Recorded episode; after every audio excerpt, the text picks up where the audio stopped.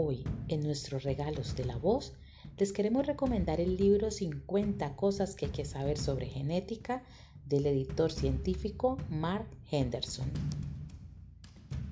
Capítulo 25. Historia genética. Cuando Charles Darwin escribió El origen del hombre en 1871, el racismo científico estaba en pleno apogeo.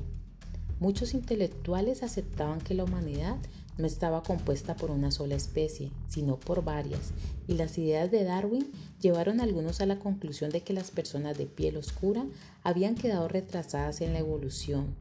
La idea de que todos somos africanos habría sonado ridícula para las opiniones de la época.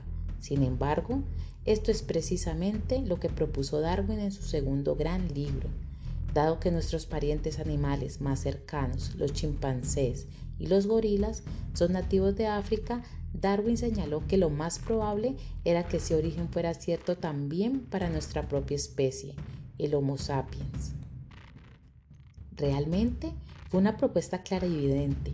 Durante los últimos 50 años, los descubrimientos de fósiles han empezado a señalar el origen africano de la humanidad y en la actualidad esta hipótesis ha sido plenamente confirmada a través de la investigación genética. El ADN ha demostrado que todas las personas están estrechamente relacionadas entre sí y que son mucho más parecidas que diferentes. También ha permitido identificar algunos de los aspectos biológicos idiosincrásicos que hacen que seamos humanos.